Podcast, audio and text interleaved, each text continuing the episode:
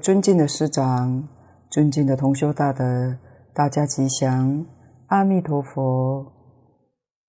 请大家翻开课本第四十一页，第一行中间注解：方便有余土，虚空着度正入者会，体空巧度正入者净。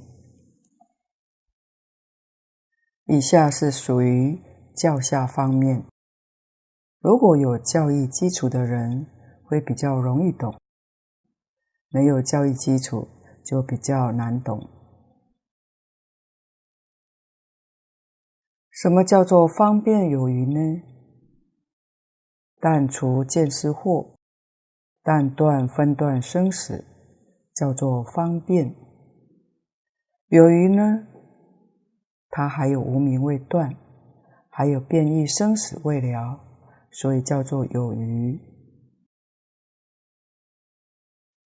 前面凡圣同居土是一种有肉的业力所感的国土，方便有余土是一个无肉的国土，主要是依止我空的智慧，或者观四谛，或观十二因缘，从四谛。十二因缘当中，他悟到我空的真理，成就方便有余土。这个虽然不是我们容易能入的境界，但也不能不知道。知道之后，我们的境界功夫好的，在这一生当中就可以提升到这个境界。功夫不好的，到西方极乐世界，自自然然也会提升到这个境界，乃至于十报土、极光土，逐步往上提升。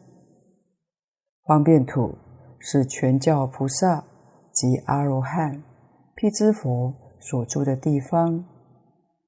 极乐世界其实没有二乘。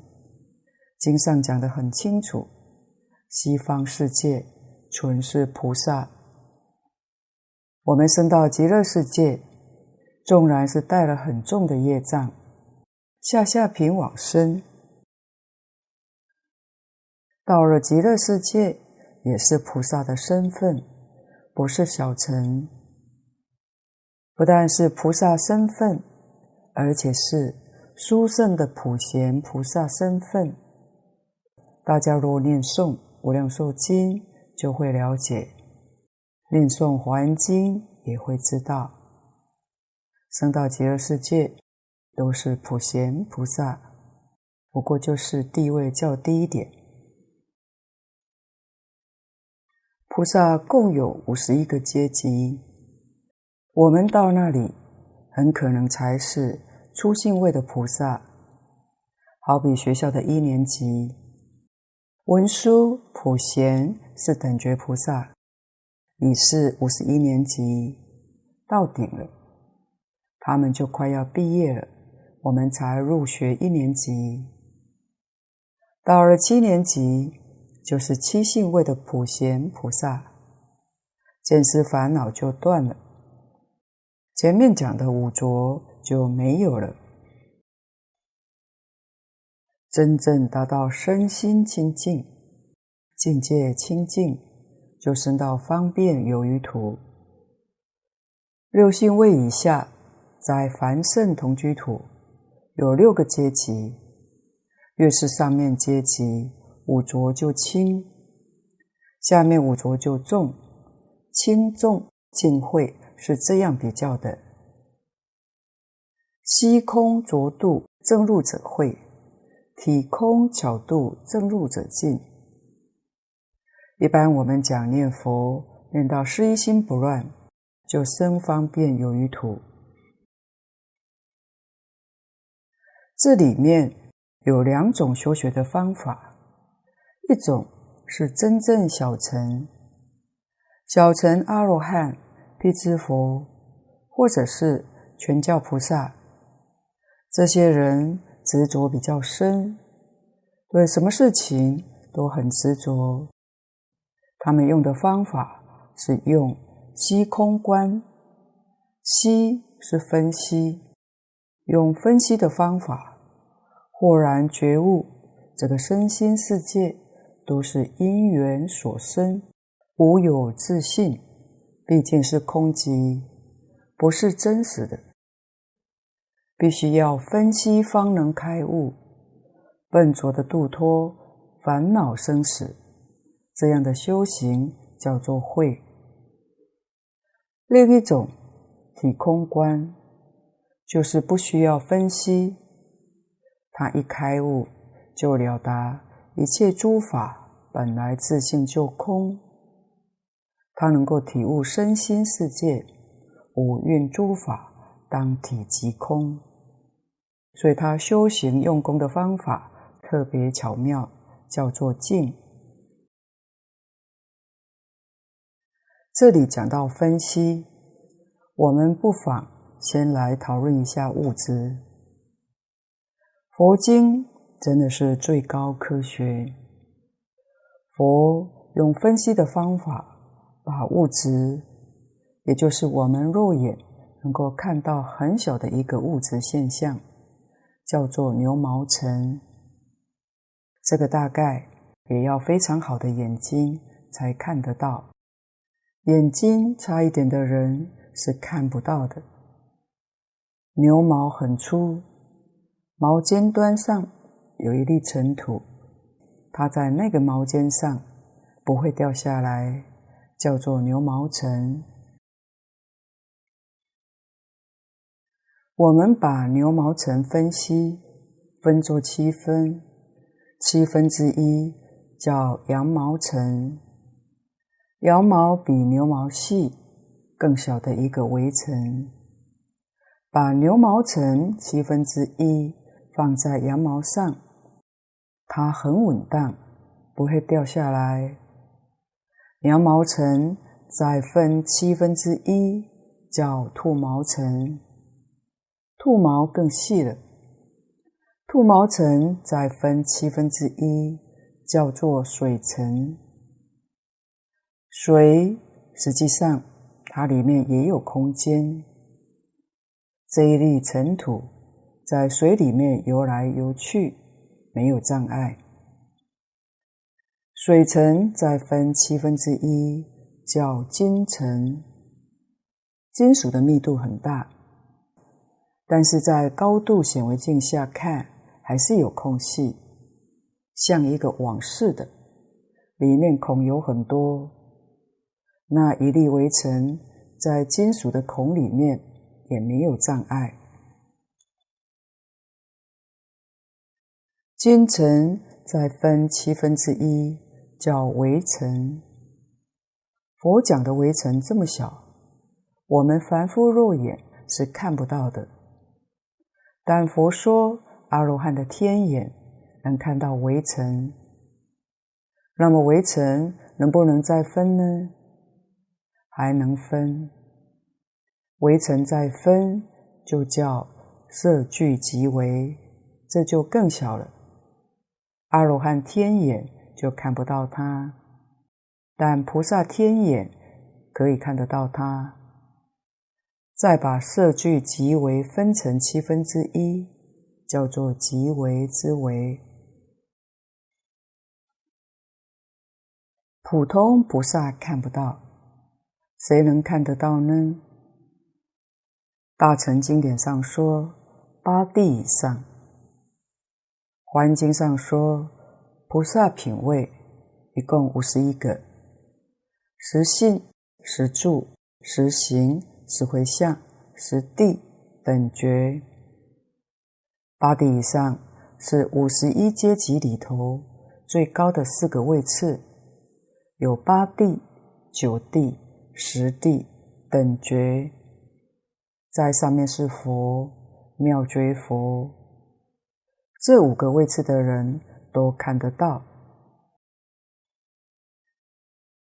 即为之为。是很难想象的，但是很感激现代科学家的发现，使我们对这件事情更能清楚明白一些。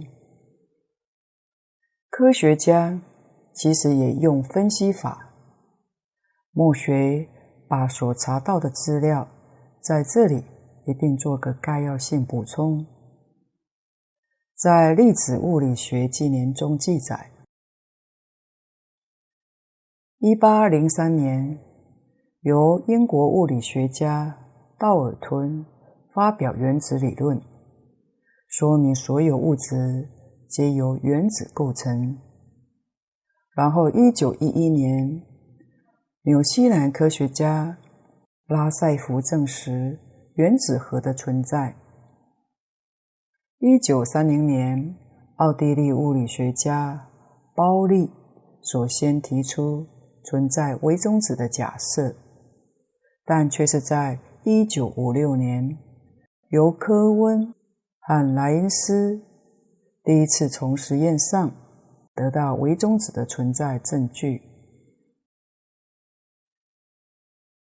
一九六四年，由盖尔曼跟茨威格提出夸克模型，一直到二零一二年，欧洲核子研究组织宣布探测到新波色子，宣布为希格斯波色子。另外，在量子学家纪年中记载，一九零零年由普朗克。首先提出量子理论。一九零五年，爱因斯坦提出光具有波的性质，而且由不连续的量子化的层数能量所组成，后来被称为光子。一九二五年，海森堡、波恩和帕斯库尔。提出量子场理论。同年，薛丁格发展量子物理的第二种形式，称为波动力学，包括科学上最有名的薛丁格方程式。一直到一九八二年，法国物理学家艾斯派克特进行贝尔不等式的实验。测试之后，确立量子力学的完整，也证实了微观粒子之间存在着一种叫做量子纠缠的关系。因此，佛讲的即为之为不能再分了，再分就没有了。或许真的被科学家看到了。一九五六年以后，科学家首次证实发现微中子。净空老法师说：“这很可能就是佛说的即为之为，是构成物质的最小基本单位。一般容易能够查到的研究报告是微中子的质量，仅约质子的十亿分之一。”但根据净空老法师讲习当中说，他看到的科学报告，一百亿个微中子聚集在一起等于一个电子。这份报告墨学还苦于查不到。总之，已经极其微细了。根据净空老法师讲述的微中子。这个东西再分就没有了。看见什么东西呢？是意念波动的现象。这就说明物质是假的。分到最后，物质没有了。物质是什么呢？是意念的波动现象。这说明物质从哪来的呢？物质从念头来的。你有念头就有物质，你没有念头就没有物质。所以有一些科学家也提出报告说，我们地球上的科学这四百年来有一个很严重的误会，就是二分法，把这个宇宙一切现象分作物质现象、心理现象。这个二分法是错误的。物质跟心理其实是一件事。物理的基础是心理，没有心理就没有物理，它不是两个独立的，它是一件事。这个发现关系很大，把整个科学史重新写过。基本上，墨学粗浅认为，不管物理学、原子理论、粒子学、量子力学等等的相关科学，随着科技的发展，发展迄今，可能都与哲学观、宗教观之间有相互影响了，不是目前三言两语可以完整表述的。而这些相关的科学发现报告里面，与佛家说法较相近的学说，可能是量子力学家的一些研究发现。从一百多年前，德国科学家普朗克发表量子力学说起，到一九八二年，也就是三十多年前，法国科学家。艾斯派克特经历实验之后，确立量子力学的完整性。在经历这三十余年来，量子力学家持续接棒研究发展。今年，他们提出以心控物，同修可以阅读《念力的秘密》《无量之网》一系列相关书籍作为参考。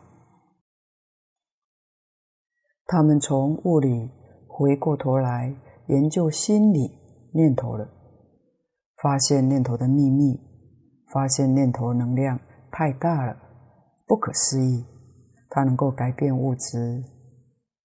净空老法师也说过，现在他们也积极在收集证据，就是利用治疗，特别是对于严重的病患，像癌症这一类的。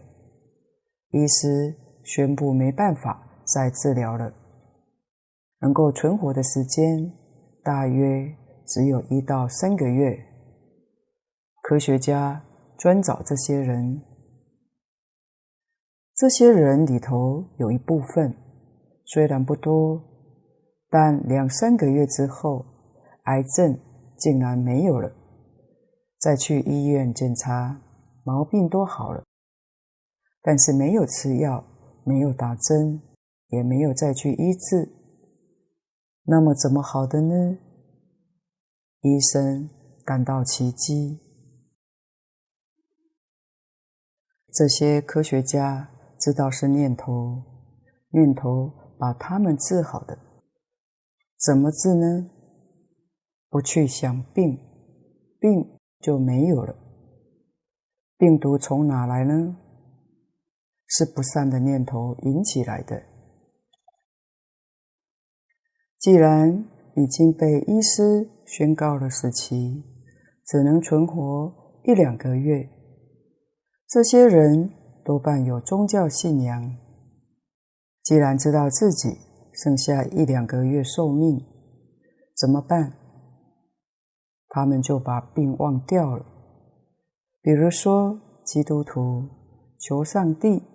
求神，想升到天堂去，他那个念头里只有天堂，只有上帝和神，因为他没去想他的身，也不去想他的病，天天专想天堂，专想神，做祷告，祈祷两三个月后，病没有了，再去检查，确实好了。还有，二零零六年，中国一部大型生活纪录片《山西小院》，有四十位病患和遭遇者，这是一些被病痛折磨的人，还有身患绝症、即将结束生命的人亲身经历的肺腑之言，从七岁到九十岁都有，讲述自己奇迹康复的故事。这些人的生活态度充实而积极，热情而真诚，诸恶不作，众善奉行。在佛法的帮助之下，你会看到信念的力量，真心无邪，佛法的不可思议。同修有空可以上网点阅，这些都是说明由念头转变的例子，所以科学家也用分析的方法，把物质做分析，从分子、原子分析，分析到最极小的微中子。这一分析，知道物质的现象原来都是组合，不是真实的。就像《金刚经》讲的“一合相”。合就是组合，一合相就是分析得到的一个结论。所有一切万物、动物、植物、矿物都是组合而成的。基本的粒子物质完全相同，是一个，所以叫一合相。好，我们回来继续。注解的这段内容，所以二乘人他们用分析的方法这样证入，就是契入实相、明了实相、觉悟实相。这个分析方法属于较笨拙，就叫慧。另一种较聪明的人，这是全教菩萨有一类较聪明的，他一听到佛说法。不必那么啰嗦分析，他就明了，不需要这么繁琐过程，就能当体悟入了。这种叫体空巧度，他的智慧比前面一类要巧妙得多，悟入也快速。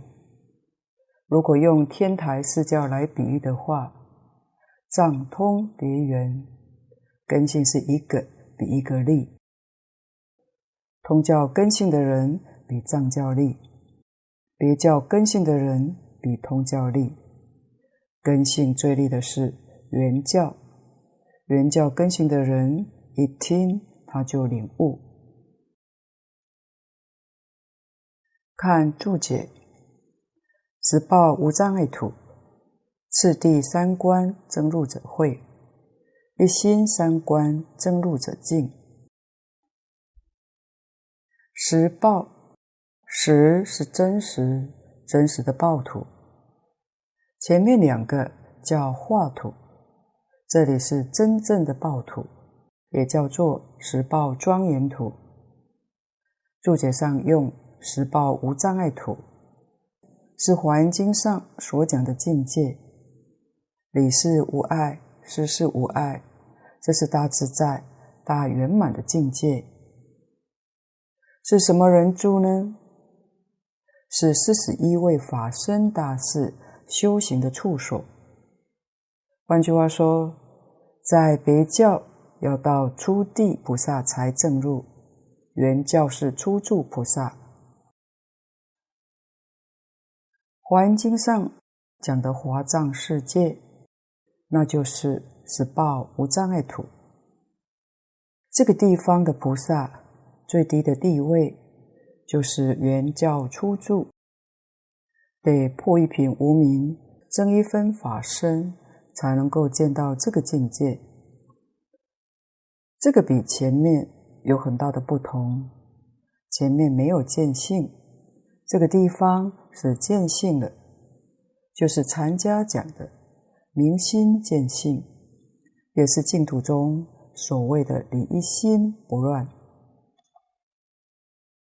所以念佛念到事一心不乱，生方便有余土；理一心不乱，生十报庄严土，就是生死报无障碍土。要怎样才到达这个地步呢？大德说，不需要问，不需要动念头，就一句佛号一直念下去，自然水到渠成。如果要问，你要起疑惑，什么样是理一心？要念到什么时候才能念到理一心？那这一生当中恐怕就没有指望，因为你还有杂念在一心里头，就得不到一心，所以什么都不必问。我们不要小看乡下阿公阿婆，一天到晚阿弥陀佛，阿弥陀佛。很可能他们念到事一心、理一心，所以人家往生的时候可以站着走、坐着走，也晓得哪一天走，又不生病，真正功夫达到这个境界。像《来佛三圣勇师集》里面，海庆、海贤老和尚、老德老和尚以及贤公母亲等等故事。就是念佛学人的最佳典范。他们的秘诀就是老实念，一直念下去，功夫自自然然增上，这就对了。次第三观跟一心三观都是天台家的名词。所谓次第三观，它是有层次。有先后的。天台大师讲修行的方法，他发明三止三观，就是止观各有三种。三观就是空假中，先观空，然后再观假，最后再观中。他把空假中分为三个阶段。来修学，这叫次第三观。对于中下根性的人来说，比较容易。真正立根的人，他不需要依这个次第，他在一念当中就圆满空假中，即空即假即中，三观具足，这里面没有界限。这叫做一心三观。当然，一心三观的人根性很利，就在这一念心之中。这一念心就是空，就是假，就是中。这叫圆修三观。如果这三观我们要修学的话，净空老法师提醒我们，也就在。一句佛号上，这句佛号即空即假即中。怎么说即空呢？仔细去追究，能念之心在哪呢？能念之心不可得，所念之佛又在哪呢？这个佛从体上去观察，体。也不可得，所以当体即空，能念所念都空，从体上去观察都空，俱不可得。虽不可得，但这一声声阿弥陀佛，阿弥陀佛，阿弥陀佛，清清楚楚、明明白白，这世上是有的，很清楚、很明白。这就是假，心里念的，心里所愿的。从我们娑婆世界过十万亿佛国土的西方，那真有极乐世界，真有阿弥陀佛，事相宛然。这是假，假有，空跟假是一，空不碍假，假不妨碍空。空假一如，这就是中道。所以在一念当中，空假中通通具足，不过我们念佛人还是老实念，不要多打妄想了，也不需要去想空，去想假，因为这么一想，里头就有夹杂，功夫就不容易成就。所以理事我们都明了，明了之后，通通放下，不必去理会。这句佛号与一心三观相应。真正念成功了，见思烦恼、尘沙烦恼、无明烦恼就都没有了，缘断三惑，这成功了。所以自己功夫得力不得力，念得成功不成功，自己是清楚的、明白的。缘正三德，三德就是法身。般若解脱，法身是见性的，明心见性，见性就是见到宇宙人生的真相。般若是智慧现前，眼见耳听这一接触没有不通达明了的，而且一丝毫错误都没有，完全正确通达明了，这是智慧开了。一开，一切开；是出世间，一切法没有一样不通达。所以过去、未来、现在，都像在眼前一样，看得清清楚楚、明明白白。解脱就是得大自在，这个是功夫纯熟的样子。大德告诉我们：如果你真念到这个境界，也不要生欢喜心。为什么呢？一生欢喜心，这个境界就没有了。欢喜心也是烦恼，心里头又着相了，又被污染了，那就没有了。所以一定要保持正常。也就是清净心永远不能够失掉，不要被外面境界所转。好境界就像缘断三惑，缘证三德，这是好境界，并没有一点欢喜心，心地如如不动。恶境界现前，也如如不动，不生烦恼。为什么呢？为什么善恶境界都跟我们说呢？因为在境界里面，你可以看到佛菩萨的境界，你也会看到地狱恶鬼的境界。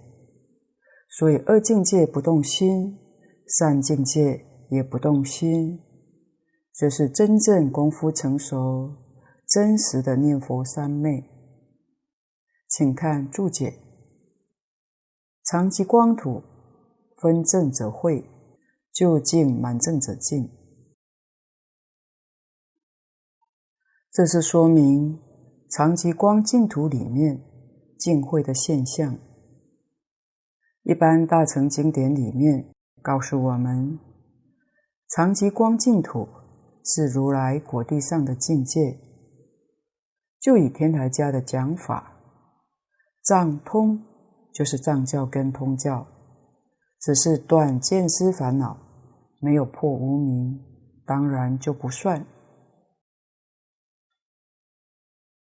别教，别教成佛，证常寂光净土；别教初地菩萨，破一品无明，证一分法身，就是一般讲的法身大士。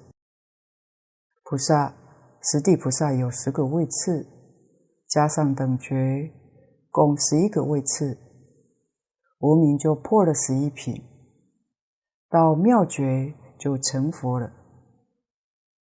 但是别教的佛要跟原教的佛来做个比较，别教成佛实际上只破了十二品无明，我们要知道，无明总共有四十二品，别叫成佛，他才破十二品，后面还有三十品还没有破，但也叫佛，这是别教的佛，他所证得的境界，就是常寂光土里面的秽土。原教的佛四十二品，无明通通断尽。圆满证得常寂光净土，就叫净，这是极光土的现象。底下注解：今云极乐世界，正指同居净土，亦即恒具上三净土也。有世界名曰极乐，这个极乐世界到底是哪一土呢？蕅益大师说：“正是同居净土，是凡圣同居土。所以后面讲到依报的庄严，不管七宝池、八功德水、宫殿、楼阁，那是介绍凡圣同居土的情况。不过偶一大师也强调一个观念：亦即恒聚上三净土也。”这就值得我们注意了，就是说，极乐世界的四土是融通的，这是不同于其他世界的。极乐世界称净土，特别着重在凡圣同居土，因为上面三土确实不是我们凡夫在这一生当中能够证得的。换句话说，我们的烦恼要断，实在不容易。纵然断了见思烦恼，也不过是小乘阿罗汉的境界。原教菩萨七信位的地位，论净土，只是方便有余土。在我们一生当中，实在就很难做到了。那实报土、极光土，更不必谈了。但是净土法门非常奇特，非常殊胜。即使带业往生的人生到凡圣同居土，他也能够享受极光净土的境界。这是其他经论、其他法门里面所没有的。凡圣同居土，只要我们能够伏烦恼，把它伏住就行。就能过去，断不容易，伏比断容易得多了。不过要真正伏烦恼，也得要下一番功夫。如果不是真正下功夫，伏烦恼也是不容易的。伏是说烦恼不起作用，烦恼虽然有，但不起作用。用什么来扶呢？在通途法门里面，用定，能入定，烦恼自然不起作用。烦恼一起作用，定就没有了。所以是用定，要得禅定，就能扶得住。净土宗法门就用一句佛号，持持名号。用这个方法，这个方法比修禅定容易多了。自己试试就晓得。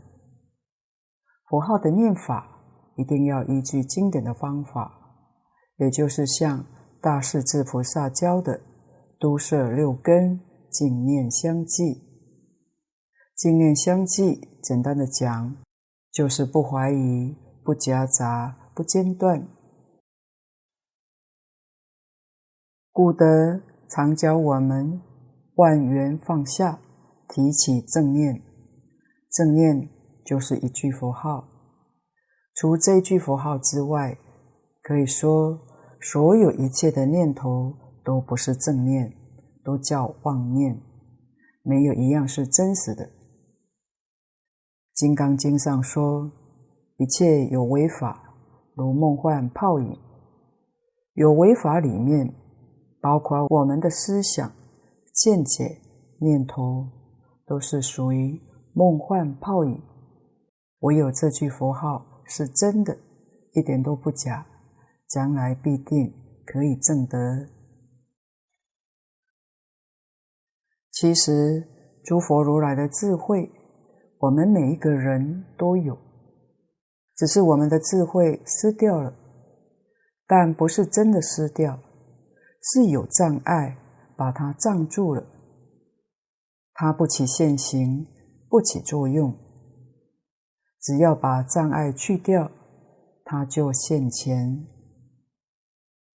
障碍叫做烦恼，烦恼是无量无边。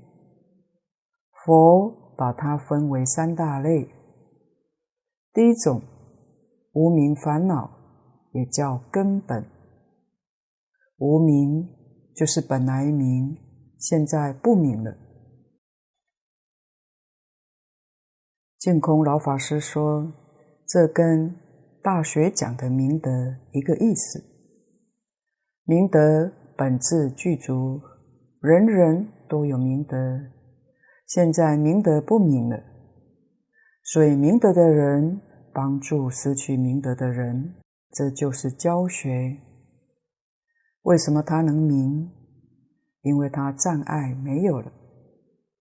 只要去障碍，障碍就是烦恼。无明是最维系的，波动频率最高的，一秒钟有二千二百四十兆次。这是一秒可谈七次的话，这么快速，就让我们对于整个宇宙的真相模糊了。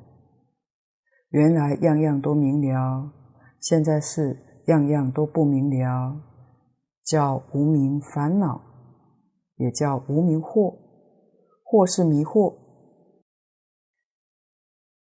第二种，从无明里面起尘沙烦恼，尘沙是比喻，比喻多数不尽，障碍我们的自信。第三种。从尘沙烦恼又生见思烦恼，见思是讲我们个人，尘沙是讲宇宙，讲到法界。原本变法界、虚空界都知道，过去、未来也知道，丝毫没有障碍。现在因为这三种的烦恼，把我们的智慧。埋没了，全障碍住了，一丝毫都透不出来，所以很苦。净空老法师又说：“学佛学儒，佛跟儒是一，不是二。学佛终极的目标是明心见性，学儒终极的目标是明明德。”明德就是自信，明明德，自信上没有障碍。明是智慧，无量无边的智慧都现前。八万四千法门，包括净土法门，没有一个法门是例外的。不求明心见性，就不是佛法。佛法为求明心见性。这是学佛之人不能不知道的。所以，西方净土的殊胜，就是生到凡圣同居土。我们一般凡夫只有这么一个本事，到达这个境界，要往上去是很难的。